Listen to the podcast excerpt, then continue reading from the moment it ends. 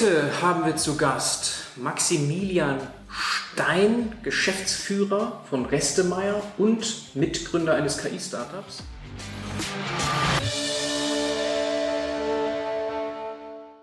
Vielen Dank, dass ich bei euch sein darf. Also ich bin zu Gast bei euch. Ja, danke, dass du überhaupt erstmal den Weg auf dich genommen hast. Ja, Restemeier ist eine Autowerkstatt. Das kann man jetzt im Hintergrund nicht so gut sehen, aber ich habe gerade eine Führung von dir erhalten. Sehr beeindruckend, das zu sehen. Wir werden uns ganz viel darüber unterhalten und über dein KI-Startup. Mhm. Aber vorher, natürlich wollen wir ein bisschen auch was zu dir erfahren. Du bist zwei Jahre jetzt hier Geschäftsführer dieses Familienunternehmens, aber ja. du hattest ja auch ein Leben davor. Wo kommst du her? Was hast du gemacht davor? Ja, also Maximilian Stein, für heute gerne Max. Max, genau, mhm. geht schneller. Äh, 27 Jahre alt. Ähm, habe früher eine Ausbildung gemacht als Automobilkaufmann in einem äh, dualen Studium. Habe Wirtschaftspsychologie studiert, auch bei einem Betrieb, ähnlich wie unser Familienbetrieb hier. Karosserie- und Lackwerkstatt mit äh, Vertrieb und Abschleppdienst dabei. Mhm. Habe da insgesamt vier Jahre gearbeitet, habe dann noch branchentypisch für unsere Branche, sage ich mal, einen Unfallschadenmanager gemacht. Ähm, es ähm, läuft unter der Innung das Ganze, weil die ganzen Studiengänge sind, sagen wir mal, nicht sehr branchentypisch für unser Handwerksbetrieb gewesen. Mhm. Ähm, war da insgesamt vier Jahre. Ähm, nach den vier Jahren bin ich dann für anderthalb Monate nach Amerika gegangen, ähm, zur Penske Group, ein sehr, sehr großer amerikanischer äh, Autohändler. Wollte mir einfach mal angucken, wie die Prozesse bei den Amerikanern laufen, weil von vornherein für mich ja klar war, dass ich in Vorbereitung auf das Familienunternehmen einfach woanders lerne. Ja, bin jetzt seit äh, gut dreieinhalb Jahren hier, ähm, wie du gesagt hast, seit zwei Jahren Geschäftsführer. Ja, zum Hintergrund ansonsten gerne Sport, glücklich vergeben. Ja. okay, top. Und Familienunternehmen, haben wir schon gesagt. Mhm. Und du wurdest darauf vorbereitet. Das hast du jetzt auch schon so gesagt. Also du ja. wusstest schon sehr früh wahrscheinlich, dass du einmal diesen Laden in Anführungsstrichen übernehmen darfst. Ja. Und hast dich darauf fachlich, Metall und so weiter vorbereitet. Kann man ja. das so sagen? Und hast auch wahrscheinlich schon Erfahrung sammeln dürfen hier. Ja, also ich, ich will jetzt meinen Vater nicht in die Pfanne hauen. Ich durfte damals meine Ferien äh, oftmals hier verbringen. Ähm, aber es hat Spaß gemacht. Ich meine, wenn man in so einer Familie aufwächst, wo Arbeit, sage ich mal, einen anderen Stellenwert hat einfach, dann ähm, geht man auch gerne dahin. Also mhm. in den Ferien habe ich Autos gewaschen, danach Praktiken gemacht hier und so weiter. Äh, von daher, man hat mir den Weg, sage ich mal, sehr gut geebnet, aber ähm, es ist auch genau das, was ich machen will. Also Autos faszinieren mich, äh, Elektromobilität, wenn wir gleich vielleicht darüber sprechen, fasziniert mich. Ähm, es hat sehr gut gepasst. Mhm. Trotzdem krass, also mit 25, ja, dann, wenn du jetzt 27 bist, vor ja. zwei Jahren mit 25 die Geschäftsführung zu übernehmen, ist krass, aber du hast das nicht alleine gemacht. Ne? Nein. Vielleicht kannst du dazu noch was sagen. Genau, ich mache das zusammen mit meinem äh, Kollegen Sven Assmann. Sven mhm. Assmann äh, macht zwei Abteilungen, ich mache die anderen zwei. Mhm. Wir haben das sehr gut aufgeteilt. Wir haben auch noch äh, vier Abteilungsleiter für die Abteilungen jeweils wir teilen uns das Ganze soweit auf. Ja. Mein Vater ja, ist äh, in Rente, kommt trotzdem ab und zu noch mal rein. Ich glaube, das gehört zu einem Familienunternehmen in unserer Branche dazu, dass man selten ganz raus sein wird. Selten ganz raus, gibt noch natürlich Mehrwert durch seine Erfahrung, ist ja ganz Vollkommen. klar ist ein fließender Übergang auch. Das ja. ist ja nicht von heute auf morgen, zack, Übergabe, sondern auch die Mitarbeiter ja. müssen mitgenommen werden und so weiter. Wie lange gibt es das Unternehmen, Restemeier? Ja, jetzt seit knapp 41 Jahren. Knapp 41 Jahren. Ja. Okay, magst du uns mal so einen Überblick geben jetzt, was Restemeier alles macht? Mhm. Ähm, grundsätzlich in Kurzform eigentlich alles am Auto außer Wohnmobile und äh, Oldtimer. Also wir machen von Wartung des Fuhrparks, Instandsetzung von Unfallschäden, Lackierung, Glasservice, Reifen, eigentlich alles. Mhm. Wir arbeiten sowohl für äh, Privatkunden als auch äh, Fuhrparkunternehmen, ja. wo wir beispielsweise die komplette äh, Abwicklung der Leasingrückläufe übernehmen, arbeiten aber auch sehr, sehr viel mit großen Versicherungen zusammen. In der Zahl sind es jetzt 86 Stück, für die wir deutschlandweit halt arbeiten. Mhm. Äh, natürlich nur in unserem Einzugsgebiet das Ganze. Wir haben ja sagen wir mal, ein lokales Geschäft. Wir, wir sitzen hier in Osnabrück, genau. man sagen, genau. Mhm. Ja. Wir reparieren in so einem Radius von so 50 bis 100 Kilometer, je nachdem, wie weit die Autos kommen. Ja. Ja, sind jetzt gerade dabei, wir haben ein sehr, sehr junges Team, uns auf das Thema Elektromobilität einzustellen. Mhm. Wir sind jetzt seit knapp äh, sieben Monaten Tesla Approved Body Shop, heißt das Ganze. Okay. Das heißt, wir reparieren jetzt nicht nur äh, die klassischen Verbrenner von früher, wie man es so kennt, sondern auch äh, Elektrofahrzeuge. Vielleicht da direkt die Anschlussfrage, was bedeutet das Tesla Approved Body Shop? Das ist so ein offizielles Label von Tesla, dass ihr Teslas reparieren dürft? Mhm. Also Tesla teilt das in, in zwei Sparten auf. Es gibt einmal die Tesla Service Center. Das sind von Tesla selber betriebene Standorte, wo verkauft wird Ja. und wo auch Garantieabwicklungen stattfinden. Und dann gibt es die Tesla-Approved Body Shops, also die Tesla-zertifizierten Reparaturwerkstätten, so wie wir in Restemeier hier in Osnabrück zum Beispiel. Und wir kümmern uns dann darum, wenn der Wagen mal einen Unfall hatte. Also wenn du Okay. jetzt im Umkreis, sagen wir bis Hannover, Bremen, Bielefeld, in dem Radius irgendwo einen Unfall mit einem Tesla hast, ähm, dann darfst du dir fast gar nicht aussuchen, wo du hingehst. Also ähm, das, man spricht da von Art Hoheitsgebieten für die Postleitzahlengebiete. Wir haben uns für diesen Bereich jetzt zertifiziert. Und auch wenn du bei deiner Versicherung dann anrufst oder in einem Fuhrpark Bescheid sagst, ähm, spätestens dann wird dann rauskommen, dass man dann zu Reste mal zu uns kommen darf, sage ich mal. Also Darf. Das ist ein sehr hoher Anforderungskatalog, den man da erfüllen muss, an Spezialwerkzeug, an Schulungen, an Nachweise, an ISO-Zertifizierung, die man komplett durchlaufen muss für die Mitarbeiter und auch für die Ausrüstung der Werkstatt äh, allgemein. Ja. Und von daher macht Tesla das auch mittlerweile nicht, nicht selber, sondern source das, sagen wir mal, aus. Wir sind nicht Tesla, aber wir sind äh, Tesla zertifiziert. Tesla zertifiziert. Kannst du vielleicht noch sagen, wie lange dieser Prozess dauert? Ja, also eigentlich dauert er fast ein Jahr. Fast Ähm, ein Jahr. Ich hatte Oder den- konstant gibt es irgendwelche Sachen. Ja, ja. Ich hatte den Vorteil, ich habe ja eingangs erzählt, ich habe vorher vier Jahre bei einer anderen Werkstatt gearbeitet. Ja. Und das letzte große Projekt, was ich mehr oder weniger da unten begleitet habe, war das, der Onboarding-Prozess ähm, als Werkstatt. Das war eine der ersten Werkstätten in Bayern, die als Tesla Approved Body Shop ausgezeichnet wurde. Ah, Von okay. daher kannte ich den kompletten Ablauf. Kannte ich Ich kannte die Absprech Ansprechpartner und ähm, konnte mich, sagen wir mal, bevor wir den Prozess hier angestoßen haben, schon sehr, sehr gut darauf vorbereiten mit dem Team. Okay, und das ist wichtig. Also du siehst das als ganz klar zukunftsweisend. Man muss sich in dieser Region aber auseinandersetzen oder Kommentar? Heißes Thema. Ähm, ich will jetzt nicht sagen, Elektromobilität ist die Lösung für alles. Ich Ja. ähm, bin der festen Überzeugung, dass Elektromobilität seinen Platz gefunden hat oder finden wird in Mobilität allgemein. Also wie ich das so mitbekomme, verändert sich auch der Anspruch der Menschen an Mobilität so ein bisschen. Es geht eher Richtung Mobilität as a Service und weniger an ich habe mein Auto, damit fahre ich von A nach B und dann fahre ich wieder von B nach A. Ich glaube, das ändert sich sehr, sehr stark und gerade für, für innerstädtischen Verkehr sehe ich Elektromobilität schon als eine clevere Lösung an. Wenn ich jetzt an, an Langstrecken denke, ähm, ich fahre gerne in, den Süden äh, noch, klar, weil ich noch, noch Freunde da unten habe von früher. Ähm, wenn ich mal 600, 700 Kilometer fahren muss, ähm, geht das auch. Aber da gibt es, glaube ich, bald äh, spannendere Lösungen Richtung E-Fuels, wasserstoffgetriebene Fahrzeuge, die da vielleicht effizienter arbeiten als der reine Elektrofahrzeug. Ja. Und du hast jetzt Tesla nicht erwähnt. Wie wichtig ist das, dass ihr Approved Body Shop seid von Tesla? Ihr könntet doch auch sagen, wir sind so für, ja, generell, also ihr seid auch generell für Elektroautos da, ne? Aber Ja. kannst du vielleicht mal so ein bisschen kommentieren, wie wichtig Tesla dabei ist jetzt, dass Ja. ihr euch so labelt und brandet auch hier in der Region, der Einzige zu sein? Ja, also A, ist es für unsere Mitarbeiter, glaube ich, ein super cooles Siegel, sag ich mal. Ja, Ähm, das ist ich. eine Marke, die ein sehr, sehr gutes Branding meiner Meinung nach aufgebaut hat, Ja. wenn man so durch die Medien guckt. Ähm, nach außen sehe ich es auch ein bisschen als Aushängeschild. Also Mhm. wenn man sich mit der Branche auseinandersetzt, ist der Anforderungskatalog, den Tesla stellt, sehr, sehr hoch. Also die, die Anforderungen an Spezialwerkzeuge, an, an die Schulungen etc. sind so hoch, dass ich, sage ich mal, klassische Reparaturen jetzt auch abwickeln kann. Wir sind jetzt nicht von jedem Hersteller auf Elektrofahrzeuge geschult. Mhm. Wir, wir könnten es aber fachmännisch jetzt ohne Probleme alles, alles abwickeln. Okay, das hilft euch logischerweise auch dann für andere Marken, Klar. dort die Reparaturen Ja. zu erledigen. Okay, sehr spannend. Und wir haben ja eben eine Führung gemacht. Du hast mir schon einige Sachen auch gezeigt, die Richtung Digitalisierung gehen. Das ist Ja. sehr beeindruckend, gerade so Richtung Prozesse. Und du selber sagst, du bist Geschäftsführer einer digitalen Werkstatt. Nun geht nicht alles digital, logisch. Ja. Also man kann jetzt nicht ein Auto digital reparieren, das geht irgendwie nicht. Aber was verstehst du konkret unter einer digitalen Werkstatt? Ähm, wir haben uns auf die Fahne geschrieben, dass wir die digitalste Werkstatt Deutschlands werden wollen. Das ist sehr, Das ist eine Ansage. genau, sehr, sehr groß formuliert, aber ich glaube, die Träume muss man dann haben. Wir haben ein sehr junges Team, habe ich ja gesagt.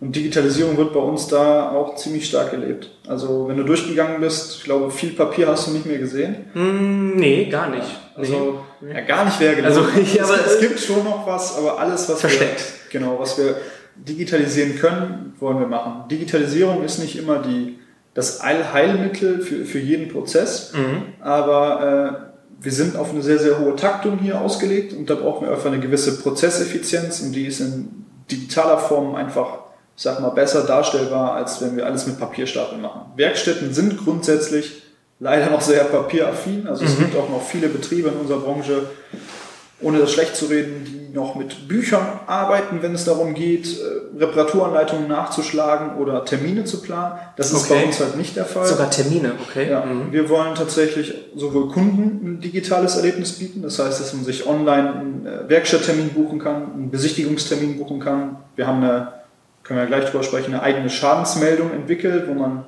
digital am Handy einen Schaden melden kann, den wir dann auch so strukturiert Versicherungen zur Verfügung stellen können. Und ich sehe da einfach die Zukunft. Wir äh, haben eine Branche, die sagen wir, sich gerade in einem sehr, sehr starken Wandel befindet, nicht nur wegen E-Mobilität. Mhm. Und wenn wir das alles jetzt analog durchleben wollen, dann rennen wir irgendwann vor die Wand. Ja.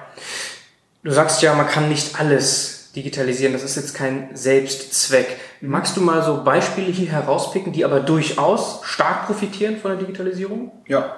Also die Schadensmeldung zum Beispiel. Schadensmeldung. Genau. Wenn mhm. du dir jetzt vorstellst, du fährst mit deinem Auto ins Parkhaus irgendwo vor die Wand ja. und möchtest einfach wissen, was das kostet, dann ist so der, der klassische Ablauf eigentlich, wenn du in der Werkstatt anrufst, dass du einen Termin ausmachst, fährst dahin. Fährst dahin. Vor Ort mhm. müssen deine ganzen Daten aufgenommen werden, dann wird das kalkuliert, dann wird dir vor Ort der Kostenvoranschlag auf Papier ausgedruckt, ja. du kriegst den.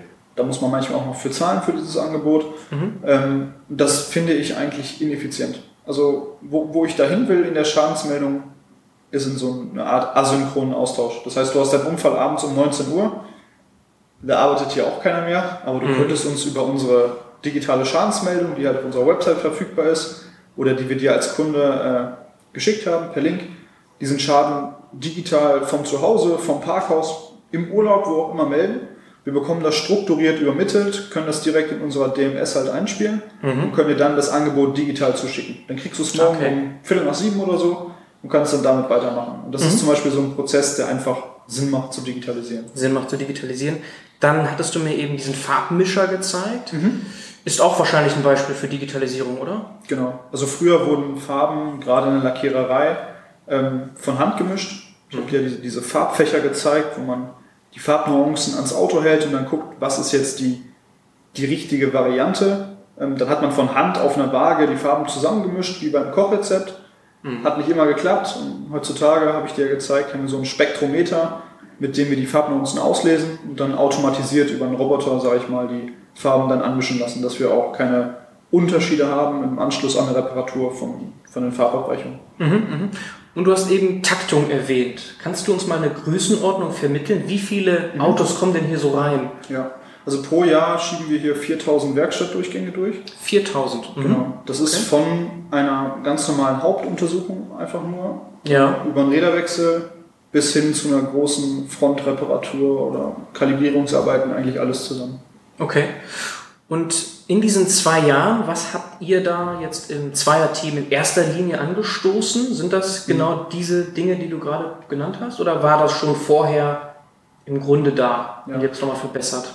Also es wäre, glaube ich, arrogant zu sagen, wenn ich sage, dass alles, was wir verändert haben, hätte ich jetzt in zwei Jahren aufgebaut. Die ja, Weichen kurzer Zeitraum. Genau, hat mhm. schon, schon jemand gestellt. Ich glaube, das Ganze fängt jetzt erstmal an, sich sehr, sehr stark bei uns zu entwickeln. Also eine Sache, die wir sehr stark angegangen sind, ist intern das, das Betriebsklima. Also wir haben ein Gesundheitsmanagement eingeführt. Mhm. Äh, wir haben Mitarbeitern äh, die Möglichkeit gegeben, Sport während der Arbeit zu machen ähm, Jobrat und sowas alles haben wir eingeführt. Das sind Dinge, die sind, wenn du, du sprichst ja auch viel mit großen Unternehmen, mhm. da ist das normal mittlerweile. Mhm. In unserer Handwerksbranche ist das nicht normal. Ja. Ähm, das ist noch sehr, sehr altmodisch, sage ich mal. Und gerade das Thema Digitalisierung sind wir auch sehr stark angegangen. Wir haben äh, für alle Mitarbeiter, egal ob jetzt ähm, Azubi oder Geschäftsführer, wer auch immer, haben wir ein äh, iPad bestellt, das alle mit dem gleichen Stand der Technik auch ausgerüstet sind. Und haben mhm. gesagt, okay, wir bewegen uns jetzt weg von dem Papier und wollen das Ganze anfangen, digital halt abzuwickeln. Mhm, mhm. Und wie viele Mitarbeiter seid ihr?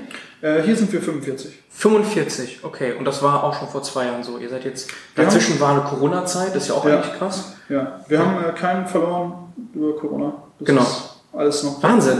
Familienunternehmen halt, ne? Ja, Familienunternehmen, aber diese Corona-Pandemie konntet ihr nicht vorhersehen. Die hat ja. euch ja voll erwischt quasi mit dem Wechsel und der Transformation, ne? Ja kannst du uns ein paar Einblicke geben, was so in der Corona-Zeit passiert ist? Ihr habt keine Mitarbeiter verloren, hast du gerade gesagt. Ja. Aber was war da so eine Dynamik hier? Ja, das, das Problem, sage ich mal, an Corona für uns war ja, Einzelhandel war geschlossen, Homeoffice war plötzlich in für alle. Ja. Ähm, Leute sind weniger gefahren und jedes Auto, was potenziell weniger auf der Straße ist, ist ein Unfallpunkt für andere weniger. Also weniger ja. Verschleiß. Also unsere Auftragszahlen sind schon gut zurückgegangen. Ja. Ähm, ich meine, wir sind mit einem blauen Auge da, da durchgekommen durch das Ganze, aber äh, es war schon ein starker Einschnitt, den man sich nicht wünscht. Ähm, da gibt es andere Branchen, die, glaube ich, noch deutlich härter getroffen wurden. Wir hatten das Glück, ähm, wir sind systemrelevant eingestuft. Also wir reparieren ja auch. Okay. Äh, mhm. Also wir sorgen ja für die Infrastruktur auch, dass sie mobil bleibt. Mhm. Also wenn jetzt ein Krankenwagen einen Unfall hat oder ein Polizeiauto einen Unfallwagen hat, muss der ja auch irgendwo repariert Stimmt. werden. Ähm, von daher durften wir weiter offen haben, mussten uns natürlich wegen Hygienekonzepten hier umstellen. Mhm. Aber wie gesagt, da wir einen hohen Wert auf digitale Prozesse gelegt haben, konnten wir trotzdem die Bindung zum Kunden nicht, nicht ganz verlieren. Und das hat uns ziemlich in die Karte gespielt. Ja, Okay, sehr schön zu hören. Und jetzt ist ja auch hoffentlich das überstanden erstmal. Ne? Und ja. ganz klar. Ich habe noch gesehen, dass ihr einen Preis gewonnen habt, einen sehr renommierten Preis. Das ist mhm. der Deutsche Werkstattpreis. Ja. Wie ist euch das gelangt? Also ihr habt den dritten Preis da, den dritten Platz genau, belegt. Genau. Und das ist ja ein sehr kompetitives Feld. Wie ist ja. euch das gelungen? Ich glaube, äh, durch genau das, was wir vorher alles erzählt haben. Also ja. ähm, genau das, was wir, äh, oder was ich dir gerade erzählt habe, haben wir der Jury da auch erzählt. Also Sind die hierher gekommen auch? die, die waren auch tatsächlich hier. Okay. Ja, also wir haben uns für... Du kannst ja viel erzählen, ne? Also nee, wir haben sich das auch angeguckt. Ja, okay, ja. Also wir haben eine Deutschlandtour gemacht, haben dann die Betriebe besichtigt und äh, genauso wie ich mit dir durchgegangen bin, bin ich auch mit den anderen durchgegangen. Mhm. Die haben dann noch ein bisschen mehr aufs Zahnfleisch gefühlt, also die sind noch mal stehen geblieben bei den Mitarbeitern, haben das Ganze hinterfragt. Ja. Aber wie du gesehen hast, wir haben ein sehr, sehr junges Team, das ist da gut angekommen. Ja. Und ich glaube, wie wir mit der Krise dann umgegangen sind, ähm, wir haben ja nicht nur äh, intern uns umgestellt, wir haben ja auch noch ein Unternehmen ausgegründet, mhm. das, das Startup, von dem wir gesprochen haben. Das ist sehr gut angekommen, ähm, sieht man auch nicht so häufig, gerade nicht in unserer Werkstattbranche. Ja. Von daher ist das gut angekommen, glaube ich. Nicht so häufig ist schon fast ein bisschen klein gesagt, oder das ist wahrscheinlich äußerst ungewöhnlich. Ja, okay. Weil ich meine, neben dem Core-Business noch irgendwas anderes zu machen, liegt jetzt nicht so nah. Ich denke mal, du bist auch hier ordentlich beschäftigt. Ja. Also mehr als Vollzeit wahrscheinlich als Geschäftsführer, auch wenn ihr euch das aufteilt, du und Sven. Ja. Wie kommt man dann dazu? Also jetzt noch ein KI-Startup zu gründen, die Mint AI, ja. MMM Int AI. Ja, ähm, ich sag mal, so traurig wie das ist, Corona war wahrscheinlich auch Auslöser. Ne? Aber es ist ja, ja. bei so vielen anderen Branchen auch gewesen, dass, sagen wir, der Virus da einfach nur als Katalysator gearbeitet hat, dass man jetzt mal losgeschickt wird. Ja. Wir haben, wie gesagt, etwas aufgezwungene Freizeit bekommen durch die geringere Auftragslage mhm. und äh, mussten uns halt jetzt Gedanken machen, okay, ähm, was, was machen wir jetzt mit dieser freien Zeit? Weniger Autos hier. Wir haben so ein bisschen gebrainstormt, auch mit dem gesamten Team hier. Ähm, was, was kann man besser machen? Ähm, was würden wir uns nach der Krise wünschen, was anders laufen könnte? Mhm. Und wir haben gemerkt, viele der Dinge, die uns da aufgefallen sind, gingen in Richtung Prozessdigitalisierung. Und ähm, ich habe mit meinen zwei besten Freunden, mit Max und Marc, der ist ja auch selber Max, deswegen ist MMM. Ach so, das wäre mal meine Frage gewesen. Ja, ja, genau. Was bedeutet der Name? Ja, und ähm, ah, ja. ich habe denen diese Ideen, sage ich mal, äh, präsentiert oder wie sagt man im Startup so gut, gepitcht. Mhm. Ähm, das war noch eine ganz andere Sprache, die wir hier als Familienunternehmen dann lernen mussten. Ja. Ja, und die waren begeistert davon. Und tatsächlich genau zu dem Moment, wo wir dieses, dieses Brainstorming hatten, sage ich mal, gab es ein ähm, Accelerator-Programm, was hier in Osnabrück aufgemacht hat. Mhm. Oder einen neuen Batch geöffnet hat, das Seed House. Mhm. Ähm, den haben wir unsere Ideen äh, vorgelegt, haben das da präsentiert, ähm, haben das, sag mal, gewonnen, diesen Batch, und haben dann für sechs Monate kostenlose Büroräume da bekommen und äh, ein kleines bisschen Startgeld vom Land Niedersachsen und haben dann gesagt, okay, die Ideen können wir für uns erstmal als Pilotkunden selber alle äh, entwickeln mhm. und sind dann da gestartet. Und mittlerweile ist aus diesem Feierabendgründung, sage ich mal, die da entstanden ist, sind jetzt mittlerweile ähm, mit mir zusammen dann sechs Leute, die da arbeiten. Mhm. Und es entwickelt sich gerade ähm, sehr positiv. Okay, und das Büro ist immer noch im in dem Accelerator. Immer noch dort. Wenn das Seathouse das hört, wir sind mittlerweile Mietnomaden geworden, aber wir kommen sehr gut klar dann. Ja, ja also ihr habt ja auch als Mitarbeiter noch, hast ja. du gerade gesagt, dazu gewonnen. Das heißt, Ihr müsst ja dann auch irgendwie neue, größere Büroräume irgendwann suchen wahrscheinlich, aber es passt noch. Die arbeiten tatsächlich voll remote. Also, Ach so, äh, ah, okay. Wir haben eine Mitarbeiterin, die Sehr sitzt gut. in äh, New York, wir haben einen, der sitzt in äh, Dublin, ja. einen in Aachen und dann äh, jetzt dann drei in Osnabrück. Also der eine in Osnabrück bin ich, ich arbeite von 7 bis 18 hier und bin dann, wenn am Abend äh, in dem Accelerator. Ja. Von daher für die zwei Leute passt das Büro noch. Okay, und so teilst du das circa auf. Also du bist ganz klein, in erster Linie hier. Ja. Restemeier. Ja. Und dann machst du nochmal abends oder Wochenende oder wie es genau. halt so passt nochmal. Es lassen sich viele Dinge, sage ich mal, auch, auch verknüpfen. verknüpfen. Also wir entwickeln, also unsere Lösungen sind zum Beispiel ein Fahrzeugscheinscanner, den wir entwickelt haben, oder mhm. Ähm, eine digitale Schadensmeldung. Das sind Dinge, die mir im Tagesgeschäft hier auffallen, die mich hier stören. Ja. Und wenn ich hier im Job drüber nachdenke, wie ich einen Prozess anders machen könnte oder besser machen könnte, dann fließt das automatisch in, in, in das Startup mit rein, weil wir die Lösung vorrangig für Werkstätten jetzt im ersten Moment entwickeln. Ja. Und wir hier mit Restemeyer, sag ich mal, unser erster Kunde sind. Erster Kunde. Von daher, das vermischt sich schon. Ja. Aber klar, der Fokus ist aktuell noch hier. Okay, ja, Schadensmeldung hattest du ja schon vorher als Beispiel gebracht. Mhm. War das das allererste, was ihr gemacht habt mit diesem Startup? Nein. Nee. Also das erste, womit wir tatsächlich gestartet haben, ich habe dir ähm, die Webcams in unserer Direktannahme gezeigt. Ja. Genau, wir haben versucht, eine ähm, Kratzererkennung selber zu entwickeln, die anhand von, von Schadensfotos, sag ich mal, automatisch darstellt, wo ist ein Auto beschädigt, ja. um einfach äh, gewisse Prozesse hier abzunehmen. Manchmal müssen wir Bilder bearbeiten für Versicherungen, das kann man automatisiert darstellen mit einer Object Detection. Ähm, ja, das Bottleneck am Ende war die Qualität der Auflösung der Webcams, die wir da hängen haben. Ähm, aber war einfach mal spannend, gerade für, für so ein mittelständisches Unternehmen wie uns, diesen Prozess mal durchzulesen, den, den MVP einfach mal fertig zu machen, die API alles online gebracht, das hat alles funktioniert. Und darüber haben wir dann gemerkt, okay, man hat hier Potenzial. Mhm. Und dann haben wir weitergemacht. Und dann war das nächste Projekt der Fahrzeugscheinscanner. Fahrzeug, mhm. Fahrzeugschein. Mhm. Genau, also der klassische Ablauf, wenn du jetzt in eine Werkstatt gehst oder in ein Autohaus und du warst noch nie Kunde da, ist eigentlich, dass sie sagen, Bernhard, gib mal deinen Fahrzeugschein. Mhm. Und da stehen halt deine Adressdaten drauf, deine Fahrzeugdaten drauf, die werden in DMS erstmal angelegt. Und du hast es wahrscheinlich noch nicht gemacht, aber einen Fahrzeugschein abzutippen, gerade die Fahrgestellnummer, ist ein super langweiliger Prozess. Ja, kann man sich vorstellen. Fehleranfällig, mhm. super repetitiv. Ja. Das eignet sich perfekt dafür, das zu automatisieren. Mhm. Dann haben wir halt äh, anonymisiert mit den Fahrzeugscheindaten, die wir hier haben, haben wir das erste äh, Modell trainiert und können jetzt an unserer API beispielsweise, wenn du ein Foto machst vom Fahrzeugschein, das ist egal, ob das per E-Mail an uns geschickt wird oder unten mit einem iPad aufgenommen wird, wie auch immer das aufgenommen wird, automatisiert in unser DMS die Daten halt erfassen. Okay, genau. sehr cool. Mhm. Das können wir selber nutzen, aber auch theoretisch jetzt an anderen Werkstätten dann oder Autohäusern anbieten. Okay, also es fallen euch logischerweise hier im Daily Doing irgendwelche Sachen auf, ja. die man vielleicht digitalisieren oder sogar mit künstlicher Intelligenz bearbeiten könnte. Ja. Wie das mit den Kratzern, das war so eine Idee, das hat mhm. nicht so gut funktioniert, weil die ja. anscheinend die Kameras nicht gut genug sind. Vermutlich ja. ist das der Hauptgrund. Ne? Ja. Aber es gibt viele, viele andere Sachen. Und wenn man einfach kreativ, einfach open-minded mal so durchgeht, dann fallen immer wieder Sachen auf. Und das ist auch so die Idee jetzt mit diesem Startup. Das heißt, da gibt es verschiedenste Lösungen. Es gibt nicht ein Produkt, sondern es gibt viele, so ein Portfolio, wenn du so willst, an genau. Lösungen für Werkstätten. Und die können dann, das ist ein B2B-Unternehmen, und können dann andere Werkstätten auf euch zukommen ja. und das als Lizenz irgendwie genau. sich kaufen. Gestartet sind wir tatsächlich auch bei diesem Accelerator mit einer B2C-Idee, wobei wir jetzt tatsächlich alle Produkte B2B gerade ausgerollt haben. Mhm. Da ging es darum, dass wir die ähm, fiktive Abrechnung, also das Auszahlen eines Unfallschadens, mhm. digitalisieren. Also angenommen, dir fährt auf der Autobahn einer hinten rein, dann ist der klassische Ablauf, du rufst die Versicherung an, dann kommt ein Sachverständiger, dann fährst du zur Werkstatt, mhm. der wird dreimal an verschiedenen Stellen das Auto besichtigt, dann wird es an die Versicherung übermittelt, die geben das frei. Ja. Und das haben wir gesagt, das können wir eigentlich äh, in einem Prozess digital ohne Medienbruch abwickeln. Weil aktuell sieht es so aus, ähm, der Kunde meldet den Schaden am Telefon der Versicherung die Versicherung schickt uns das per Fax zu. Mhm. Wir übermitteln es am Ende per E-Mail wieder zurück.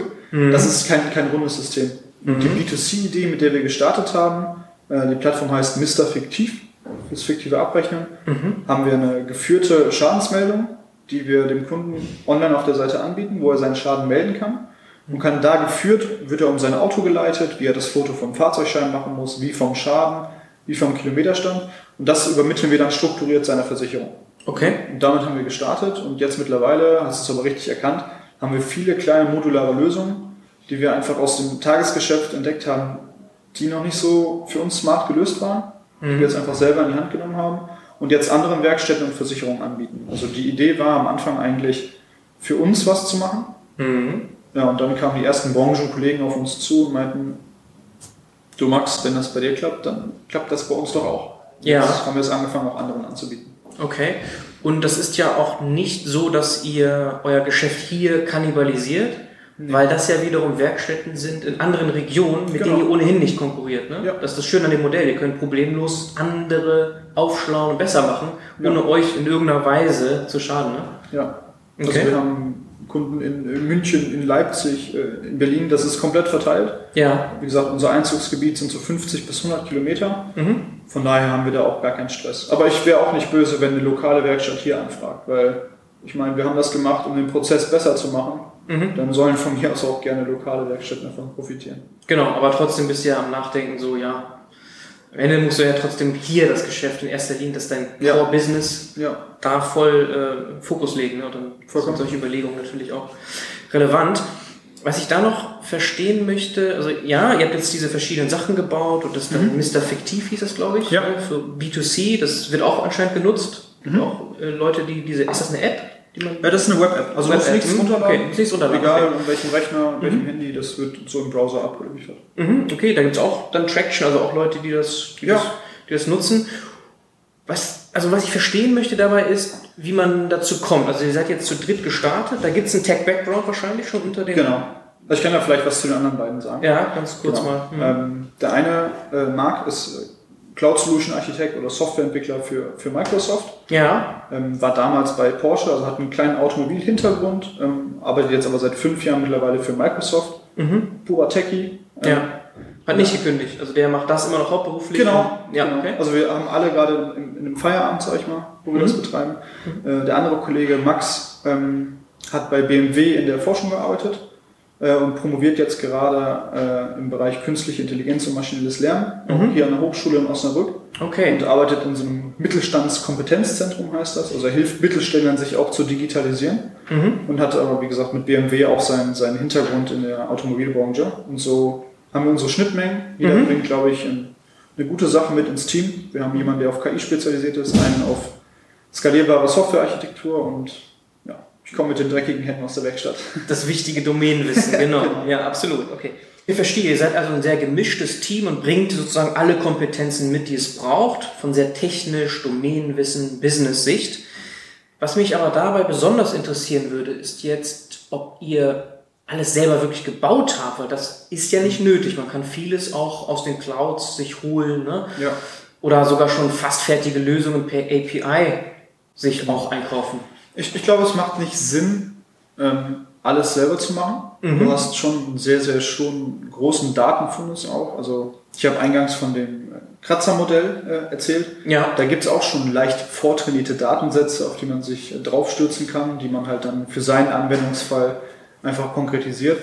Ein, einen weiteren äh, Use Case, den wir durchgespielt haben, ähm, du hast gesehen, hier parken viele, viele Kunden direkt vom Gebäude. Mhm. Was mir als Familienunternehmen immer sehr wichtig ist, ich möchte Kunden dass sie, wenn die reinkommen, beim Namen angesprochen werden. Also wir, bei uns ist ein Kunde hier keine Nummer, sondern du wirst mit deinem Namen angesprochen. Wir wollen am besten schon direkt wissen, wenn du reinkommst, worum es geht. Ja. Dann habe ich gesagt, okay, wir installieren vorne eine Kamera, die scannt das Kennzeichen ab, schickt einen Trigger an unser Planungstool und wenn du reinkommst, wissen die, hi Bernhard, schön, dass du da bist. Mhm. Alles klar, wissen schon, worum es geht. Und äh, auch den Use Case haben wir von vorne bis hinten einmal durchgespielt und sind da auch schon auf ein vortrainiertes Datenmodell für spanische Kennzeichen gestoßen, kom komplett Open Source. Mhm. Also wäre es in meinen Augen einfach ineffizient, jetzt vom Scratch wieder anzufangen ja, und zu sagen, äh, wir trainieren alles neu. So, man nimmt den bestehenden Open Source Datensatz ja. und modellieren ihn einfach für unseren Use Case entsprechend dann um. Sehr gut, weil das beobachte ich sehr, sehr oft leider, gerade in Startups, die dann aus vielleicht Ego-Gründen oder so sich ein bisschen übernehmen und alles irgendwie selber bauen wollen. Ja. Aber in Wirklichkeit kannst du sehr viel ja nehmen, umtrainieren, Transfer lernen machen, mit wenig Trainingsdaten de facto. Ja. Und hast dann deine individuelle Lösung. Ne? Das ist so, das, das nutzt dir auch voll, voll ja. aus. Ich glaube, die Stärke ist auch eher, das Ganze dann in die Praxis zu bringen. Mhm. Deswegen, also schreiben wir uns zumindest so auf die Fahne, wir kommen aus der Werkstatt für die Werkstatt, mhm. so mit dem Slogan.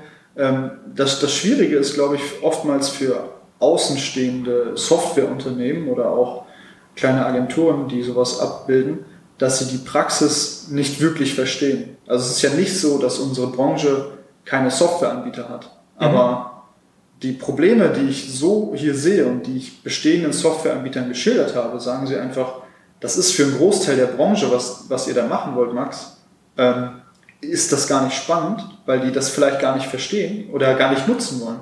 Mhm. Von daher, klar, bauen wir einen Teil dann selber, mhm. aber wir behelfen uns schon vorhandener Lösungen und modellieren es, sagen wir, auf unseren konkreten Anwendungsfall um. Dieses Feintuning am Ende, das ist, glaube ich, was dann den Unterschied macht, ob jetzt eine Lösung für die Praxis gut ist mhm. oder ob du irgendeine Lösung X irgendwo von der Stange einfach nimmst. Okay, also das letzte Quäntchen an Genauigkeit jetzt konkret, jetzt ob du jetzt vielleicht 90% oder 95% Genauigkeit hast, ja. je nach Problem, das merkst du dann daran, wie individuell du da eingegangen bist mit Trainingsdaten und mhm. wirklich Trainieren der Modelle individuell für das eine Problem. Ja. Aber ihr habt auch Data Scientists im Team, also genau. wirklich die selber programmieren, bauen mhm. und auch Frontends bereitstellen, ja. die Apps bauen und so weiter ja. und so fort. Ne? Ich habe gesehen, ihr habt auch ein Nicht-KI-Thema, das wäre so eine Art Website as a Service für andere mhm. Unternehmen. Auch das macht ihr. Ist äh, tatsächlich entstanden auch durch, durch Corona. Ähm, wie ja. gesagt, wir waren ja nicht die einzige Werkstatt, die jetzt ähm, plötzlich weniger Autos hatte, mhm. äh, die zu reparieren waren. Und äh, wir haben mit der Firma Restmaier hatten wir schon immer eine weitere Domain die hieß äh, Smart Repair-Osnabrück. Okay. Und, ähm, am Auto ähm, gibt es zwei Arten, mehr oder weniger Schäden zu reparieren. Entweder du setzt den Unfallschaden komplett großflächig instand und alles sieht aus wie vorher. Das ist sehr kostspielig meistens. Mhm. Oder du machst kleine punktuelle Reparaturen, eine sogenannte Smart Repair, also kleine mhm. Instandsetzung des Schadens. Also wenn ich jetzt einen Hagel mhm. Habe und ja. da so ein paar Beulen drin sind oder sowas, genau. dann ist das ein Smart Repair Fall. Er kommt drauf an, wie viele Dellen es sind, würde ich sagen. Aber an der einzelnen Delle zu drücken, das läuft definitiv unter Smart Repair. Okay. Und da hattet ihr schon eine Brand hier da, da hatten wir, genau, Smart Repair Center Osnabrück. Mhm.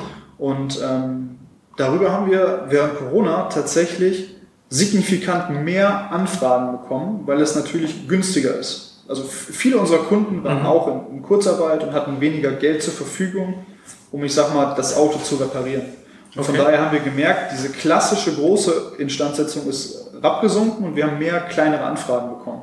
Okay. Und dann haben wir gemerkt, okay, das, was wir machen mit, mit, mit unserer Seite, mit, mit Smart Repair Osnabrück, ähm, könnten wir theoretisch auch in, in anderen Städten halt anbieten. So, mhm. dann bin ich halt auf, auf viele Branchenkollegen zugegangen, die vor der gleichen Situation standen, meinten, ja, wir bekommen schon, schon mehr Anfragen für kleine Reparaturen, haben dann äh, die Website, so wie sie vorher war, das hat vorher eine Agentur für uns gemacht, haben uns selber einmal neu gebaut, in einem, in einem Baukastensystem, dann eigenentwickelt. Ähm, das komplett modular immer gleich aufgebaut. Du hast oben ein Logo, ein Header, mhm. SEO-Text, dann einen geführten Prozess, wie du einen kleinen Schaden melden kannst und unten halt ein Footer, den wir aus einem Backend automatisiert halt generieren lassen. Und haben dann uns äh, die eine oder andere Domain in Deutschland gekauft, sag ich mal, mhm. und sind dann in den verschiedenen Städten auf Werkstätten zugegangen und haben gesagt, okay, Smart Repair Center Leipzig, wäre das nicht was für dich und bieten das denen in einem, in einem Abo-Modell an. Das heißt, wir ziehen für okay. die Website hoch ja. und haben das so dann jetzt auch in, was weiß ich, München, Erding, Hanau, äh, Düsseldorf, Leipzig, dann jetzt diverse Städte halt online. Mhm. Und äh, die mieten am Ende von uns die Website. Wir mhm. haben denen unser gleiches Konzept zur Verfügung gestellt und jede Anfrage leiten wir denen halt weiter. Ah, okay. Clever, also vorher schon sich die Domain schnappen, zum Beispiel Smart Repair Leipzig und dann auf ja. jemanden zugehen, fast schon alles fertig zu haben. Ja. Sehr guter Sales Pitch, dann gucken sie sich das an, hm, will ich haben. Also die, die Story ist immer ganz super, weil ja. wir halt eigentlich alles, was wir dann am Ende wirklich vermarkten möchten, selber halt testen. Ja. Und es ist was anderes, glaube ich, gerade in unserer Branche, in der Werkstatt, wenn du an der Tür klopfst und du bist ein Vertriebler und willst den Schleifpapier verkaufen oder neue Schrauben, mhm. als wenn du rauskommst und sagst, hey, wir sind auch eine Werkstatt, wir haben die gleichen Probleme ja. wie ihr. Guck mal, bei uns hat das hat uns geholfen, probier es aus. Und ja. das äh, kommt, kommt sehr gut an. Was kostet das? 29 Euro. 29 Euro im Monat. Ja, da kriegen wir auch böse Anrufe von anderen Medienagenturen, dass wir für 29 Euro Hosting und Bereitstellung der Website alles und Weiterleitung der Leads übernehmen, aber Genau. Also naja. So viel Marge bleibt dann nicht hängen. Nee. Man weiß, dass Hosting ja auch schon mal ein paar Euro kostet im Monat und so. Ne? Ja. Trotzdem, spannender Ansatz und sehr skalierbar. Ihr habt das einmal genau. standardisiert, könnt das jetzt ausrollen im ja. Grunde auf x-beliebige. Wie viel habt ihr da jetzt schon? Äh, wir haben jetzt 29. Wir 29. haben Kunden im Vorlauf, dann würden nochmal 200 auf Schlag dazukommen. mhm. und sind noch mit zwei großen Multiplikatoren im Gespräch. Mhm. Ja, also ich schätze mal, dass wir in, einem Jahr, oder dreiviertel Jahr auf so 250 bestimmt hochgehen. Okay, aber kein Revenue Share oder so. Man könnte ja sagen, nochmal ein Prozent von allen Leads, die da durchgehen. Klar ist das ein potenzieller Use Case. Ja. Ähm, ich will jetzt nicht sagen, ich bin, ich bin der weiße Ritter, wir machen das natürlich, um Geld zu verdienen. Ja. Aber ähm, ich kenne halt die Werkstattseite und ich weiß, dass sich in, in unserem Geschäft das nicht rechnet, wenn wir da mit, mit Preismodellen rausgehen und sagen, jetzt kostet das Hosting, keine Ahnung, 100 Euro ja. und für jeden äh, Schaden, den du vermittelt bekommst, äh, den du potenziell abwickeln kannst, sind es nochmal 5 Euro. Ähm, mhm. Wäre super für unsere Zahlen, ja. ist vertrieblich aber, glaube ich, nicht die richtige Strategie, gerade in unserer Branche. Okay, und das ist bei allen euren Lösungen so. Das sind alles SaaS, wie man so schön sagt, ja. Produkte. Ja, also auch die, die digitale Schadensmeldung ähm, ist mehr oder weniger wie diese Smart Repair Landing Page, mhm. nur deutlich ausführlicher. Also diese Smart Repair Landing Page ist wirklich eine Seite, kannst nur einmal scrollen, das, das war's. Ja. Und diese digitale Schadensmeldung ist ein geführter Prozess mit, ich glaube, acht oder neun Schritte sind es mhm. wo du wirklich an, am Handy im CI-Branding des Kunden durchgeführt wirst. Also das ist Software as a Service komplett als White Label. Das heißt, mhm. unser Branding hier, hast du gesehen, ist äh, rot-grau. Ja. Das heißt, unsere App, wenn du die durchklickst, sind die, die Hover-Icons, alles, was du anklickst, sind dann rot oder mal grau hinterlegt. Mhm. Wir haben einen Kunden, der hat ein blau-weißes CI, ist jetzt nicht Schalke, aber halt eine Werkstatt.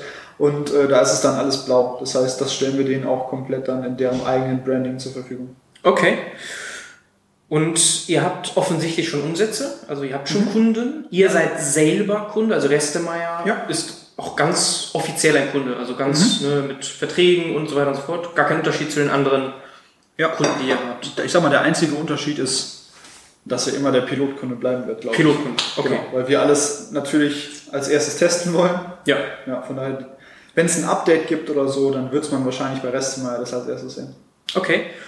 Jetzt stelle ich mir das auch sehr herausfordernd vor, dort Sales zu machen. Also weil ist ein ganz anderes Geschäftsmodell ja wiederum. Ja. Wie läuft das ab? Machst du das oder hast du da jetzt jemanden, der da Fulltime Sales macht und auch wirklich abtelefoniert und so? Ja. Wie läuft das ab? Nee. Das ist auch der Grund, warum noch nicht so viele dieser Landingpages halt ausgerollt sind. Wir mhm. sprechen gerade vorrangig mit Multiplikatoren, ja. weil klar könnten wir jetzt rausgehen und Branchenbücher durchtelefonieren einfach. Ähm, da fehlt, glaube ich, bei uns aktuell noch die Zeit. Ja? Das ist, wie gesagt, eine Feierabendgründung. Ja. Zeit ist da tatsächlich bei uns gerade der begrenzende Faktor. Mhm. Ja, ich mhm. werde das Familienunternehmen hier nicht hängen lassen. Ja. Und ähm, also könnte es ja hier in Teilzeit gehen oder so. Das wäre ja auch ein Modell, aber das, das geht nicht. Das ist, klar, geht alles. Du bist ja nicht alleine, du hast ja noch einen zweiten. Ja, das ist richtig. Ja. ja. Also da legen wir uns noch gar nicht so sehr fest. Ja. Ich glaube, das ist noch das, das Spannende. Also nicht nur agil sprechen, wir, wir pivoten super schnell rum, mhm. wenn wir andere Lösungen sehen wollen und das können wir auch, glaube ich, da noch sehr gut machen. Also Sales ist auf jeden Fall eine Stelle, wo wir äh, aufstocken werden in dem Bereich. Ja. Die Lösungen sind jetzt marktreif, aber wie gesagt, wir sind seit einem Jahr dabei. Ähm, wir haben jetzt vier Lösungen mehr oder weniger dann draußen. Äh, ja. Das ist schon sehr schnell und schon Kunden. Ja. Erste Kunden schon, nicht nur Restemeier, ja. sondern schon sogar ganz fremde Unternehmen, auf mhm. die ihr zugekommen oder sind die, sind die inbound? Sowohl als auch. Sowohl als auch. Also, genau. Also klar sind es auch bekannte Betriebe, ja. die, die ich halt kenne, einfach von meiner Arbeit. Mhm. Ähm, aber auch jetzt beispielsweise über den Digital Automotive Award, den wir gewonnen haben, oder auch den Werkstattpreis, den du angesprochen hast, ja. haben dann einfach auch welche, welche angerufen und haben gesagt, hey, ich habe auch eine Werkstatt ähm, oder wir sind auch im Gespräch mit zwei großen Fuhrparkunternehmen, mhm. die sagen, hey, die Schadensmeldung, die ihr habt für euch als Werkstatt, die ist für uns als Fuhrpark eigentlich auch spannend. Also okay. Ähm, meine Fahrer rufen mich immer nur irgendwie an, wenn sie einen Schaden am Auto haben. Mhm. Das können wir denen natürlich genauso zur Verfügung stellen. Stimmt, ja. das macht natürlich Sinn. Wir haben jetzt schon so ein bisschen Richtung Zukunft geschielt mhm. und da gibt es sehr viele Themen, weil Automobilindustrie ja. insgesamt ist eine sehr, ich will nicht sagen gebeutelte, aber eine, über die man sehr oft spricht, ja. ne, wenn es um Zukunft geht. Wir haben Elektromobilität angeschnitten, was wir gar nicht angeschnitten haben, ist dieses ganze Thema Self-Driving, ne, Auto. Mhm ja, autonomes Fahren, vielleicht kannst ja. du das gleich noch kurz kommentieren. Dann haben wir das Thema Restemeier, da will ich auch noch mal ganz kurz drauf eingehen mit dir, was mhm. du da siehst, was ist da deine Vision, welche Prozesse ja. willst du noch weiter optimieren, digitalisieren. Mhm. Und dann Startup hast du auch kurz angesprochen mit einer Finanzierungsrunde. Vielleicht genau. fangen wir an mit Restemeier. Mhm. Was du da an Potenzial jetzt noch siehst in den nächsten Jahren, was strebst ja. du da an, was strebt ihr an? Ja, ähm, ich sag's ganz offen, ich weiß nicht, ob wir in, ich sag mal so 15 Jahren noch Autos reparieren, wie wir das heute machen. Ja. Also ich habe es ja eben gesagt, Mobilität verändert sich komplett. Die, die Anzahl an Autos, zumindest mit den Fuhrparks, die wir betreuen, wird halt weniger. Wir haben eine gewisse Taktung hier erreicht. Ich kann dir nicht sagen, ob wir in 15 Jahren auch genau den gleichen Job machen, wenn du wieder mit mir durch die Halle hier gehen wirst. Mhm. Was ich aber weiß, dass wir definitiv noch, noch da sein werden. Also wir sind immer bisher in der Familienhistorie hier und so werden wir es auch in Zukunft weiter haben, mit der Zeit gegangen. Also egal welche Neuerungen es gab, sei es jetzt äh, Carbon-Instandsetzung von Fahrzeugen oder jetzt Elektromobilität, haben wir immer frühzeitig investiert. Und von daher ähm, ist da einfach das Ziel, das so weiterzuführen, ähm, dass wir auch die Arbeitsplätze, die wir haben, sichern können. Mhm. Und jetzt gerade shiften wir sehr, sehr stark Richtung E-Mobilität, weil es einfach gerade, ähm, jeder springt auf den Zug auf, die Zulassungszahlen gehen durch die Decke. Heute kam oder vorgestern die Meldung, Herz hat jetzt 100.000 Teslas auf Mal abgenommen. Ja. Also das ist sehr, sehr, sehr Tesla ist genau, entsprechend explodiert. Der Markt ist sehr, sehr stark in der Richtung gerade in, in Bewegung. Ähm, ja. Autonomes Fahren hast du angesprochen. Rein technisch, innerstädtisch, sofort machbar. Ich mhm. glaube, bei uns, gerade in Deutschland, ist ein großer Stopper, sage ich mal, die gesetzliche Regulierung. Also wer ist schuld, wenn jetzt wer überfahren wird, so, so böse wie das klingt. Ja, Ethik. Ähm, mhm. Genau. Aber ähm, ich meine, wir sind eben auch mit dem Tesla hier hingefahren. Yes, ich das war mein erstes Mal. ah, spannend. Ja.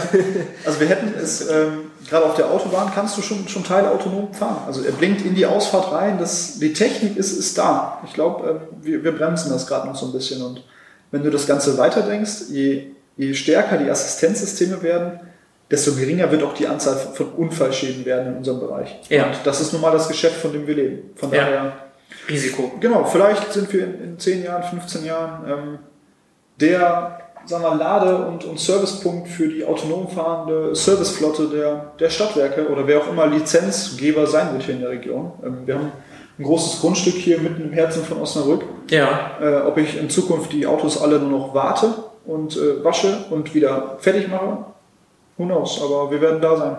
Ihr werdet da sein, ihr seid ja jetzt schon da. Ja. genau.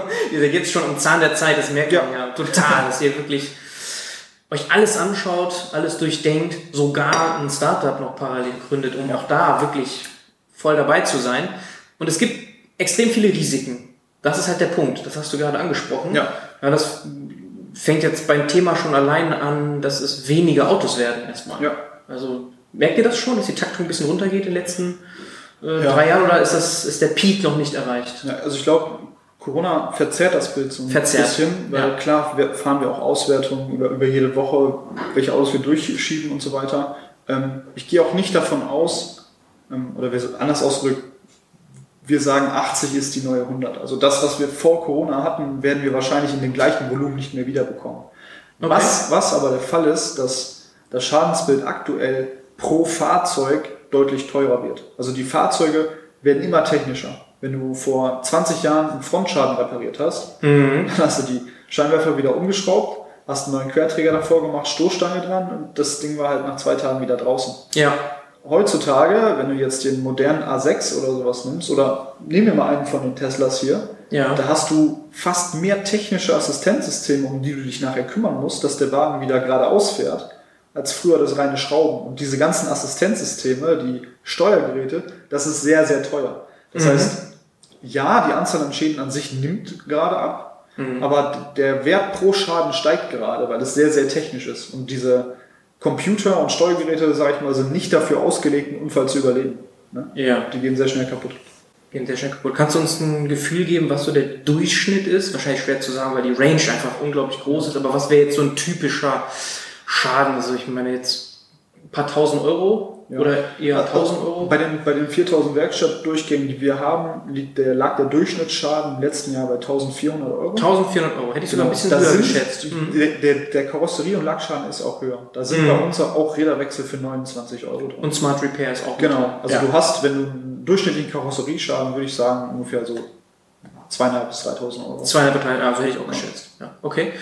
So, und jetzt haben wir das als Vision und auch als sage mal, ja, Risiken und Abschätzung von Risiken und wie ihr euch aufstellt für Restemeier. Ja. Und für das Startup hast du gesagt, steht wahrscheinlich eine Finanzierung an, ist ja. fast sicher. Das heißt, es kommt ein VC rein oder ist das ein Family ein Business? Angel sein, ja. Business, ein Business Angel Mhm. geht rein.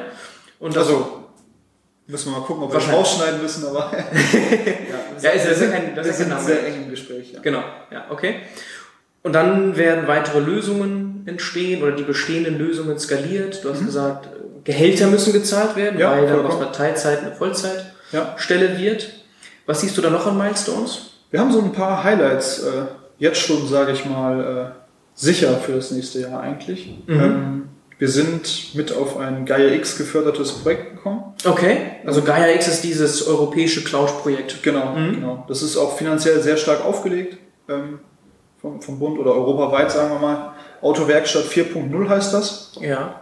Ähm, Das beschäftigt sich mit dem, ich sag mal, simpel ausgedrückt, Vernetzen von Werkstätten untereinander, wenn es um die Diagnose an Elektrofahrzeugen geht. Also ähm, wenn du an einem Elektrofahrzeug einen Fehler suchst, dann arbeitest du heute noch mit einem Oszilloskop. Das heißt, du misst Spannungen zwischen zwei Punkten Mhm. und die sind bisher nicht smart.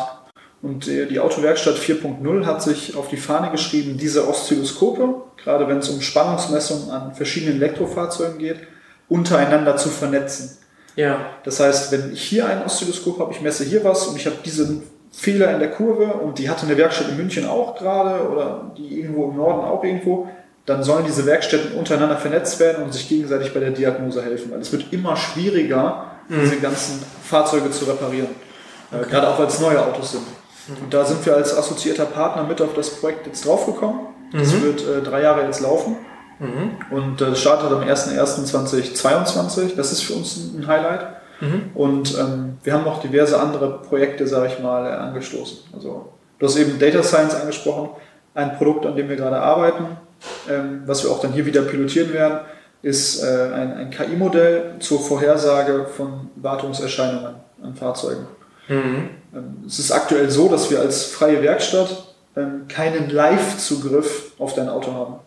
Wenn du jetzt einen Okay. Hersteller nimmst, Mhm. äh, der weiß eigentlich jederzeit, wo dein Auto ist, äh, wie viele Kilometer der hat, wie der Ja? Tankstand ist. Und wo ich mich befinde? Das wird keiner, keiner offen, offen zugeben und sagen, es Äh, ist alles, alles anonymisiert. ja. Ähm, aber also Tesla ist da super weit vorne. Ähm, Tesla, Ja. wir haben um unser Gelände rum, haben wir einen Geofence gezogen. Mhm. Und sobald ein Tesla bei uns auf dem Gelände hier ist, ähm, weiß Tesla, dass er da ist. Und darüber werden Reparaturdauer getrackt. Das wird alles aufgenommen. Und die Autos entwickeln sich immer weiter in diese Richtung. Ja. Als freie Werkstatt haben wir aber, weil wir kein Hersteller sind, wir sind ja komplett markenunabhängig, kein- keinen Zugriff auf diese Daten. Ja. Und es wird sich in den nächsten Jahren, da bin ich fest davon überzeugt, immer weiter in die Richtung entwickeln, dass Hersteller anfangen, das Reparaturvolumen in herstellereigene Werkstätten zurückzuziehen. Also ein Mercedes-Konzern wird daran interessiert sein, dass das Mercedes-Auto auch bei Mercedes repariert wird und nicht hier bei uns, obwohl wir die gleichen Teile benutzen, die gleichen Anleitungen nutzen, nach Herstellervorgabe arbeiten. Mhm. Das gleiche gilt für, für Audi, die ganze Volkswagen-Gruppe. Ja. Und die haben Live-Zugriff auf die Daten. Das heißt, die wissen ganz genau, wann eine Wartung fällig sein wird. Und wenn du heute ein Auto kaufst, unterschreibst du sogar irgendwo im Kleingedruckten, dass du damit einverstanden bist, dass in einem Servicefall der Hersteller auf dich zukommt. Das heißt, Okay. du wirst aktiv angesprochen. Ja. So, und ich weiß, dass wir sehr, sehr schwer an diesen Zugriff kommen werden. Von daher habe ich gesagt, okay, man kann eigentlich, so jetzt die Theorie des kleinen Mittelständlers, sage ich mal, schon Wartungsintervalle vorhersagen. Also Ja. es ist festgeschrieben vom Hersteller, nach wie vielen Kilometern du welche Arbeiten durchführen musst. Nehmen wir mal nach 15.000 Kilometern den ersten Ölwechsel, nach 30.000 den ersten Filter, der mitgetauscht wird, 90.000 Luftfilter und so weiter. Und wir haben hier sowohl diese Datenbanken über die Wechselintervalle, als auch unseren Kundendatenstand mit der Reparaturhistorie über die ganzen vergangenen Jahre. Ja. Und wir haben angefangen in einem Forschungsprojekt ähm, und haben geguckt, kann man gewisse Muster erkennen. Also kann ich sagen, wie beispielsweise der durchschnittliche männliche 35-jährige A6-Fahrer fährt. Und wir haben gemerkt, dass wir über diese äh, Vorhersagen ziemlich genau die Fahrleistung von Kunden vorhersagen können. Und aufgrund der Fahrleistung können wir gewisse Wartungsintervalle vorhersagen. Ah, Okay. Ja. Du könntest auch einfach eine einfache Regression rechnen und sagen Datum 1, Datum 2, Mhm. Kilometerstand XY, Ja. Durchschnitt und dann rechne ich das hoch auf 90.000. Und wir haben dem Ganzen, sagen wir jetzt noch Metadaten zugefügt, wie es fährt ein Mann oder eine Frau, es ist ein Mercedes oder es ist ein Audi A6, hat so und so viel PS, Benziner Schalter. Mhm. Und diese ganzen Datenpunkte, je nach Gewicht, haben eine ganz andere Auswirkung darauf über die Prognose. Und mittlerweile trainieren wir das Modell so weit, dass wir das bald, bin ich fest von überzeugt, auch Fuhrparks beispielsweise anbieten können und sagen zu können, wenn ihr ab und zu mal Datenpunkte reinholt, könnt ihr ja. euch vorhersagen, wann bei dem Auto die Bremsen fällig sein werden, wann bei dem die Inspektion fällig sein wird, wann Sehr dieses cool. Bauteil ausfällt ja. und kann dadurch die durchgängige Serviceverfügbarkeit haben. Ja. Und für uns als Werkstatt kann ich das als Kaltakquise nutzen. Also ich habe aktuell fast keine Möglichkeit, meine Kunden aktiv anzusprechen, wann die Inspektion fällig sein wird, mhm. weil bisherige DMS-Anbieter das halt nicht anbieten. Also ich mhm. kann dich an deinen TÜV erinnern. Mhm. Ich weiß, der ist alle. Genau, der ist fix. Genau, aber über diese Inspektion und diese ganzen Verschleißarbeiten ähm, gibt es aktuell dafür noch keine Lösung. Die sind wir gerade am entwickeln und das wird auch ein großer Meilenstein im äh, nächsten Jahr sein. Glaube ich sofort. Das läuft unter diesem Buzzword Predictive Maintenance. Ne? Genau, genau. Wenn wir über Industrie 4.0 oder Autowerkstatt 4.0 sprechen, ja. siehst du generell uns schon so weit? Also Deutschland hat diesen Begriff ja sogar gecoint, Industrie 4.0. Und ich stelle ja. immer wieder hier in den Gesprächen fest, es gibt eine gewisse Frustration mit der Geschwindigkeit, wie wir da vorangekommen sind. Auch ein Siemens ist da enttäuscht, dass Fabriken noch nicht da sind zum Beispiel. Ja. Die, so, das wäre jetzt noch eine, vor allem eine Anschlussfrage jetzt Richtung Zukunft. Wird es irgendwann so sein, dass alles vernetzt ist? Hast ja gesagt, smart so dass überall Daten gesammelt werden, alles vernetzt ist und du solche Forecasts für alle möglichen Themen machen kannst? Mhm. Also ich möchte mir nicht, nicht anmaßen, über die große Industrie da urteilen zu können. Kann man nicht pauschal sagen. Genau, für unsere Branche kann ich davon sprechen, dass wir da definitiv noch nicht so weit sind wie andere Länder. Also mhm. wenn ich ja nach China gucke, ja. gibt es einen chinesischen Versicherungskonzern, wo nahezu das, was wir entwickeln, schon fast super funktioniert. Also du kannst dort deinen Schaden am Handy melden, ja. äh, lässt ihn dir von deiner Versicherung über Object Detection am Handy kalkulieren mhm. äh, und lässt den Schaden dann auszahlen. Das ist super ungenau, mhm. aber äh, den Chinesen drüben reicht das anscheinend. Und die fangen ganz anders an, mit diesen Modellen umzugehen. Mhm. Ich habe hier in Deutschland ein Gespräch mit der Versicherung gesucht, habe eine ähnliche Lösung vorgeschlagen. Da mhm. ist man sehr zurückhaltend zurückhaltend. Also ich, ich glaube, Skeptisch. die Chancen sind mehr als da. Ja. Aber ähm, ich weiß nicht, ob es, ob es Angst ist, was da vieles zurückhält. Ähm, wir sind noch nicht da, wo wir hätten sein können, sag ich mal. Ja, also es gibt natürlich Datenschutz. Ja, dann gibt es insgesamt den Change, den Wandel, wo auch immer eine gewisse Angst besteht. Ja. Und es ist noch nicht so jetzt, konkret bei euch, dass im Prozess der Reparatur die ganze Zeit irgendwelche Daten gesammelt werden, dass eure Maschinen schon irgendwie ganze Daten sammeln, das, das nicht. Nein. An dem Punkt sind wir noch nicht. Nee. Also natürlich haben wir Reparaturdatenbanken, die wir führen. Ja. Was für ein Auto, was für ein Hersteller, ja. was für ein Bauteil, zu welchem Zeitpunkt, wann, warum erneuert wird. Mhm. Diese Datenbank ist da. Mhm. Ähm, aber die haben alle anderen Werkstätten in Deutschland auch. Mhm. Und bisher kümmert sich keiner groß darum. Mhm. Also ich glaube, wir sitzen da auf einer, einer Goldgrube an Daten, die ja. man wirklich aktiv nutzen könnte, was nicht, was nicht passiert. Das kann auch daran liegen, dass es unsere äh, Branche halt ist. Also wir sind eine Handwerksbranche, wir arbeiten, du hast es eben gesehen, noch, noch mit den Händen. Ja. Da ist oftmals auch nicht eine große Affinität zu solchen Themen. Ja. Viele scheren sich einfach nicht darum und sagen, das interessiert mich nicht. Ja. Und äh, ich sehe da eher das Potenzial, dass man da was draus machen kann. Wenn du jetzt in die Großindustrie geht, die sind da natürlich deutlich schon weiter. Also ich kann mir vorstellen, viele Großindustrielle äh, belächeln das, was wir machen. Aber für unsere Branche, für unsere Nische, sind wir da sehr, sehr weit. Ja, ich glaube eben nicht mit dem Belächeln. Okay. Das, ist, das ist ja, das ist das, was ich halt immer wieder mitbekomme, dass wir da eben, man kann das nicht pauschalisieren, so wie du gesagt hast, aber man kann schon sagen, dass wir viel weiter hätten sein können ja. von der Erwartungshaltung, wenn wir jetzt mal sagen, so vor zehn Jahren, wenn man gedacht ja. hätte, wo sind wir in zehn Jahren ja. als Land? im Thema Industrie 4.0 hätte man das erwarten können, viel weiter zu sein.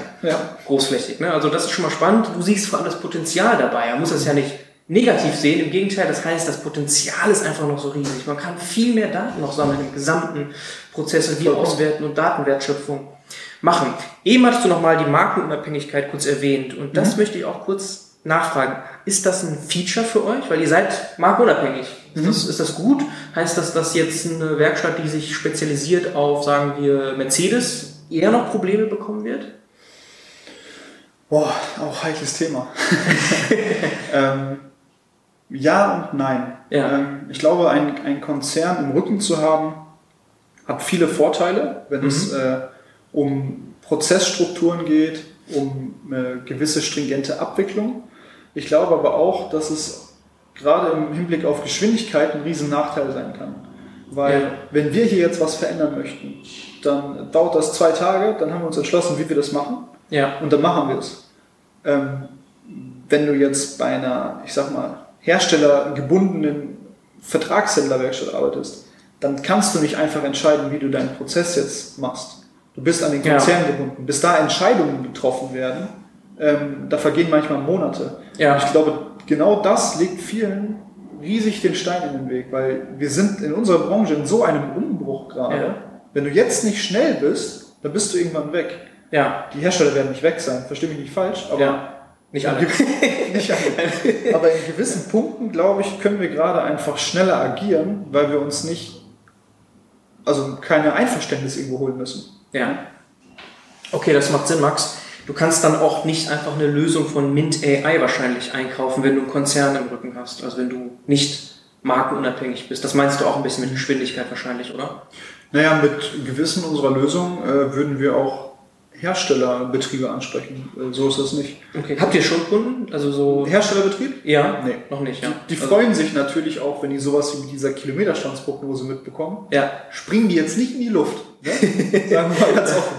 Aber auch eine digitale Schadensmeldung beispielsweise äh, wäre auch für, für einen Herstellerbetrieb äh, super spannend. Also ich, ich kenne viele Betriebe, natürlich jetzt auch, auch regional hier, ähm, die sowas noch wirklich analog abwickeln. Und äh, wo ich mich frage, das ist eigentlich ein sehr, sehr gestandenes, großes Unternehmen, ähm, wa- warum nicht digital machen? Aber wie gesagt, ähm, ich glaube, wir brauchen noch ein bisschen Wachstum, um den Vertrieb wirklich effizient abbilden zu können und dann bin ich mir sicher, kommt auch der ein oder andere Herstellerbetrieb mit an Bord. Okay, aber erstmal wird der Fokus sein, freie Werkstätten, weil davon gibt es auch genug. Ja, Ne, das ist ja auch eure DNA, die versteht ihr am besten. Und das Ja. hast du ja betont, Verständnis ist unglaublich wichtig, dass ihr sagen könnt, ja, das machen wir auch und ne, das, das wird der Weg erstmal sein. vollkommen. Ja, aber ihr wollt ja nicht ausschließen. Nein, nein, auf, auf keinen. Fall. Also, Ja. wie gesagt, wir haben in, dem- in dem einem Jahr haben wir so oft von den Ideen jetzt äh, hin und her switchen können. Ja. Ähm, vielleicht machen wir auch in zwei Jahren was anderes. Ähm, Mhm. Ich glaube, auch, auch das ist ein Riesenumbruch.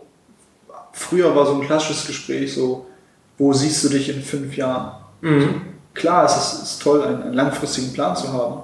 Ja, Aber ähm, ich glaube, das regnet vielen in die Bude, wenn sie sich an diesen Plan einfach festbinden. Ja. Also wenn ich jetzt einen neuen Use Case sehe, auch bei uns hier, der Mhm. stand vorher nicht auf meiner Agenda, so what, dann werden wir den halt umsetzen, weil es einfach Ja. Sinn macht. Und deswegen weiß ich gar nicht auch, ob wir da in drei Jahren vielleicht auch ein ganz anderes Tool machen. Ne? mhm. ja, also zwei, drei Jahre, okay, Ja. aber so 10, 15 Jahre, das macht gar keinen Sinn, ne, was da noch kommt.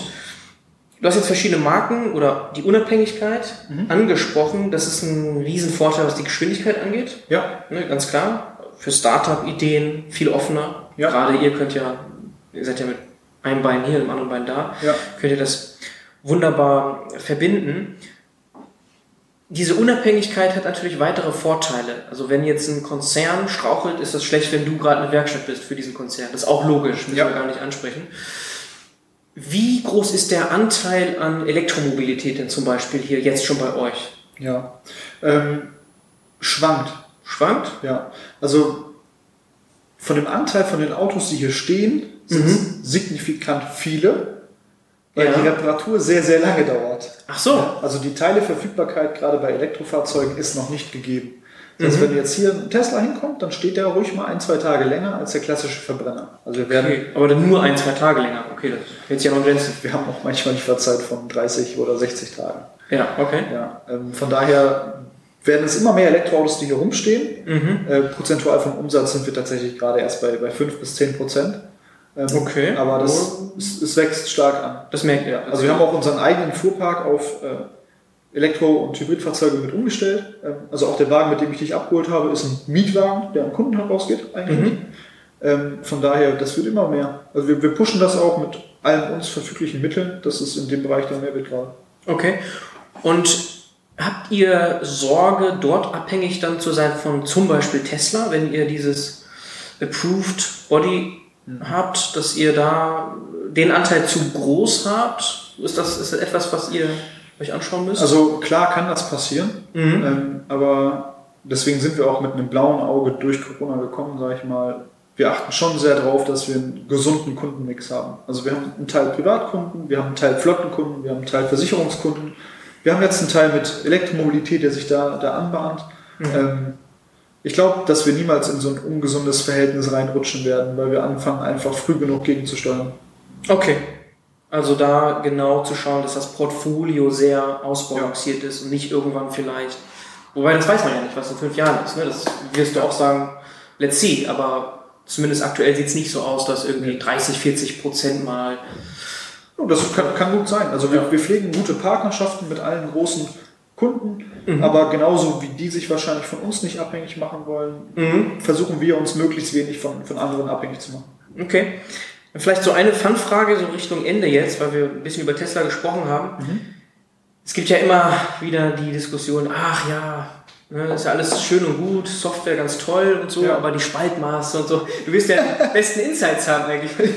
Baut ja an den Dingern, repariert sie. Ist das, ist das ja. katastrophal oder zumindest deutlich schlechter als jetzt äh, bei den deutschen es, Autoherstellern? Es war katastrophal. Es war katastrophal. Also, ja. ich will es nicht schönreden, es war schon nicht gut, was da mal ausgeliefert wurde. Aber ähm, vor zwei, drei Jahren. Genau. Mhm. Was jetzt mittlerweile ausgeliefert wird, hat sich schon sehr, sehr stark an den deutschen Standard äh, angepasst. Okay. Also auch der Wagen, mit dem wir eben gefahren sind, den haben wir auch bei einem Service Center aus der Region abgeholt.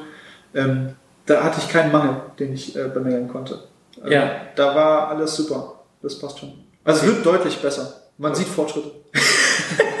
also gerade bei den Unfällen merkt ihr, da ist jetzt der Unterschied nicht mehr so dramatisch. So, äh, Manchmal sehen sie nachher schon besser aus als vorher, aber das ja. sind dann ältere Autos. Okay. Bei den neueren Autos kann man eigentlich fast nichts mehr sagen. Ja, und ganz aktuell diese Lieferschwierigkeiten, die haben jetzt nicht nur mit, mit Elektro zu tun, sondern generell, oder? Also probier mal, ich will jetzt nichts verkaufen, jetzt einen Tesla zu bestellen. Ja. Ich sag dir, du kriegst ihn in sechs bis sieben Wochen, kannst ja. du ihn haben. Bestell bei einem deutschen Autobauer, dann wartest du sechs bis sieben Monate. Also die Lieferschwierigkeiten, auch wenn viel über Chips argumentiert wird. Genau. Äh, beim Tesla sind durchschnittlich elfmal mehr Chips als in einem klassischen Verbrenner irgendwo verbaut.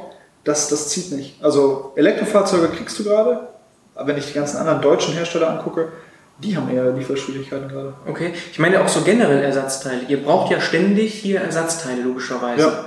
Die sind auch ohne Probleme verfügbar? Kommt, kommt drauf an. Also elektrische Bauteile, wo wirklich Chips dann verbaut werden in die Richtung, Steuergeräte etc. haben lange Lieferzeit, da kann es auch manchmal bis zu zwei Monaten dauern. Mhm. Alle gängigen Tauschteile, sag ich mal, Stoßstangen äh, oder Verschleißteile wie Bremsbeläge, äh, wir werden dreimal am Tag angefahren. Ähm, wir sind eben ja auch kurz durchs Lager gegangen. Äh, mhm. Da beliefern wir just in time und bestellen auch manchmal erst ein bis zwei Tage vor Reparatur. Das ist spannend, aber jetzt ja. Status Quo Ende Oktober 2021 sprechen wir sehr viel über ja, Lieferengpässe, ja. Supply Chain Probleme und so, aber das ist jetzt nicht so im Kern. Also alles, was, was ja. Oversea kommt, sage ich mal, ne? ja. für, für weit ausländische, sage ich mal, Hersteller, ja. haben wir schon lange Lieferzeiten, aber äh, wir haben vorrangig schon deutsche Hersteller, die wir hier reparieren. Okay. Wow. Das war spannend, Max. Ähm, wir sind jetzt am Ende unseres Gesprächs. Hat ja. mir richtig Spaß gemacht. Hast du, ich will einfach das letzte Wort dir noch übergeben, noch irgendetwas, das du den Zuhörern, Zuhörerinnen mitgeben möchtest. Nee, also. Äh, Kommt vorbei, wenn ihr in der Region seid und einen Autoschaden habt. den Schaden kommt her. Nein, nein. Das ist ja keine Verkaufsanschauung hier. Ja. Das Einzige, was ich vielleicht mitgeben kann, ähm, weil wir es selber auch ausprobiert haben, ähm, versucht einfach mal was, was umzusetzen. Also ich glaube, da sind mehr Use Cases da draußen, als jetzt schon realisiert wurden. Äh, guckt am ehesten erst im eigenen Unternehmen vielleicht, anstatt woanders irgendwo fremd was einzukaufen. Es macht nicht immer Sinn, alles, alles selber zu machen. Manchmal gibt es schon gute Konzepte. Aber ich glaube, äh, einfach machen. Ich meine, wir sind ein Handwerksunternehmen, wir, wir kennen das so. Äh, probiert was aus und äh, vielleicht kommt ein cooler Use Case dabei rum. Cool. Schöne Schlussworte. Ciao. Vielen Dank.